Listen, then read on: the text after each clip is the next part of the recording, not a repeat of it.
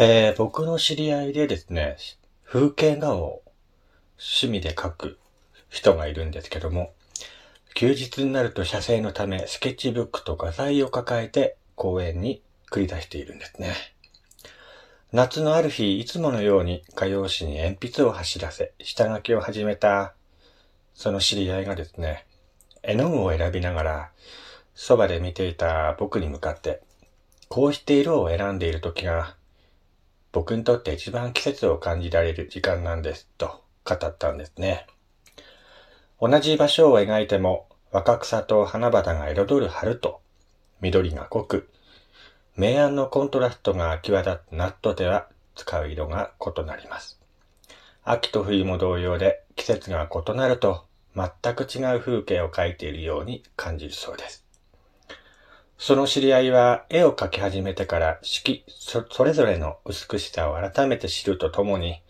明確な四季がある日本に生まれ育ったことに感謝していると言っています。絵を描き始めてから暑くて苦手だった夏が好きになれました。天候や雨とか曇り、どんな日も魅力的に映るそうです。そう笑うその知り合いのスケッチブックには、緑豊かな夏の公園が今日も生き生きと描かれていたんですね。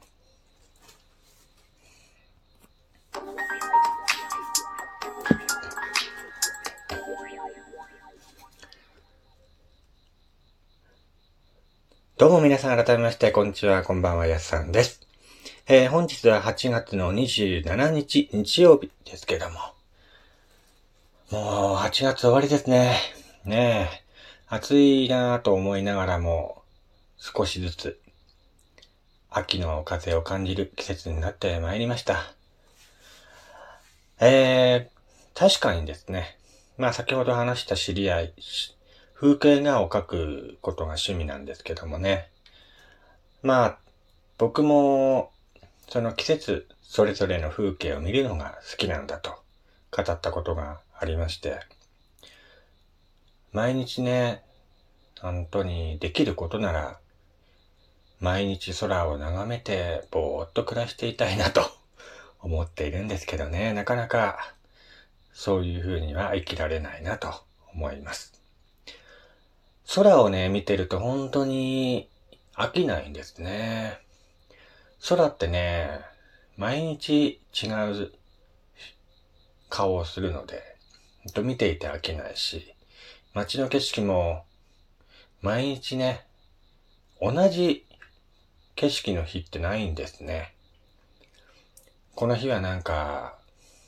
機嫌悪そうな景色だなとか、この日はなんか、元気な風景だなとか、そういう風に感じることができるので、街の風景もそうですし、空の景色もね、毎日本当に違った症状を見せるので、僕もね、叶うことならば、毎日空を眺めながらね、スケッチブックに絵を描いて生きていきたいなと思うんですけどもね。まあ、なかなか難しいのでね。まあ、老後の楽しみというか、老後はね、本当に、そうやってのんびりね、毎日絵を描いて暮らしていけたらいいなと思っています。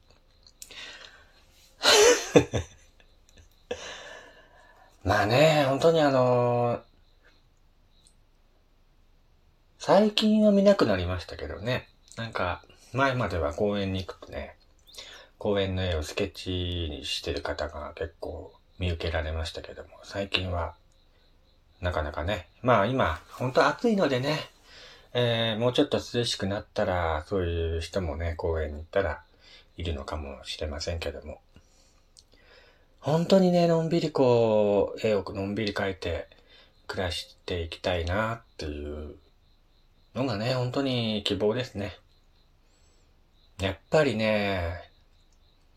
絵を描いてる時が一番落ち着くというかね、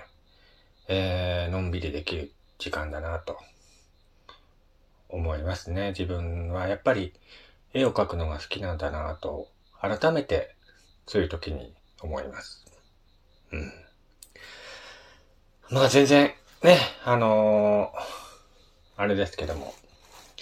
さて、本日は8月の27日ということでね、えー、僕の尊敬する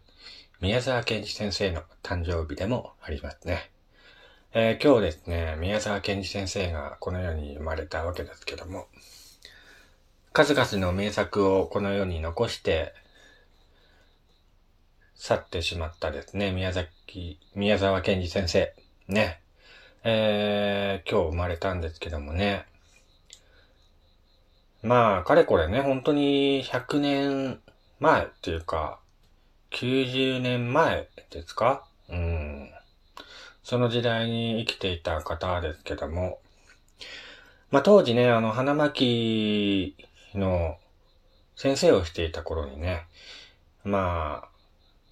宮沢賢治先生がね、生徒にとあるものをご馳走したっていうエピソードがあるんですね。まあ、当時本当に高級品だったサイダーと天ぷらそばを生徒一人一人にご馳走したというエピソードがありまして、えー、今ではね、本当にコンビニとかスーパー行くと気軽に買うことができる三ツ矢サイダーなんですけども、当時は本当に高級品でですね、なかなか買うことができなかった飲み物だったんですけども、そんな高級品をですね、えー、自分の給料から買って、生徒一人一人にご馳走してあげた。っていうね、エピソードがありまして、本当にね、本当に、あれですよ。100年前の、まあ、100年も経ってないかな。90年前の話なんですけどもね。まあ、90年経って今の時代になってね、道屋サイダーという飲み物は庶民のね、気軽に買える飲み物となっていますけども、当時は本当に高級品で、道屋サイダーもそうですし、コーラとかね、それもまた高級品でなかなか買えなかった。そんな時代がありまして、もう90年かという人と、まだ90年しか経ってないのかという人もいますしね。本当にこう100年、まあざっと100年という歴史の中で、こんなにも時代が変わってしまうなんてね、当時の宮沢賢治先生は思ってなかったでしょうね。本当にここ100年で世の中がガラッと変わってしまっていますしね。まあ、パッと見てね、あのー、10年、ここ10年でもガラッと世の中がね、変化していますので、この先10年後とか20年後、また世の中が変わっているんだろうなと思うと、時代の流れって本当に早いなって思うんですよね。その時代の中で、えー、人はね、楽しみを見つけて、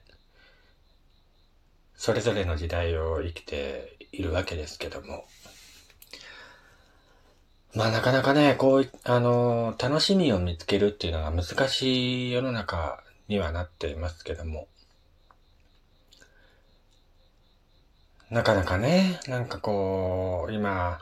生きるのが大変だなっていうふうに思うことが結構多くなってましてね。自分もそうですけども、やっぱ周りの人見てるとね、なかなか大変だなっていうふうに言う方が結構多い。でもまあ、その中でね、少しでも自分の好きな時間、自分の楽しみをね、一つでも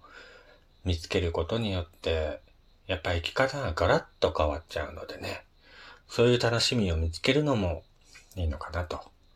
思います。冒頭で話した風景画を描く趣味を持っているその知り合いがですね、本当に風景画を描くこと、絵を描き始めてから世の中がガラッと変わったっていうんですね。本当に今まで億劫で外に出るのも嫌だった。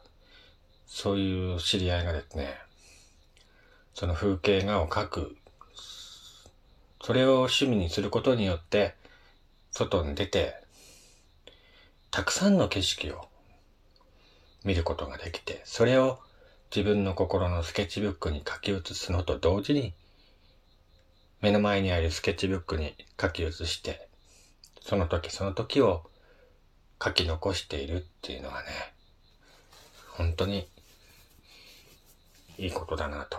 やっぱり自分のね、好きなこととか、自分の生きがい、生きがいまではいかないかもしれないけど、やっぱり自分がほっとね、あの、落ち着ける瞬間っていうのを作ってね、生きていかないと、息が詰まりそうな感じですからね。まあお互い、いろいろありますけども、頑張っていこうかなと思います。まあ今日はね、まあ雑談ですね。雑談というか ねえ、そんな感じでお話ししましたけども。まあ番組にね、あの最近生きるのが辛いんですというお便りをいただいてましたので、えー、こういった感じでね、自分の好きなことを見つけて、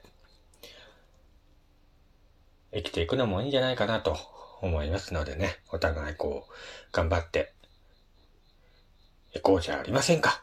ね。えー、ということで、今回は、まあ、雑談ということでお送りいたしました。また次回、お会いしましょう。お相手は、やすさんでした。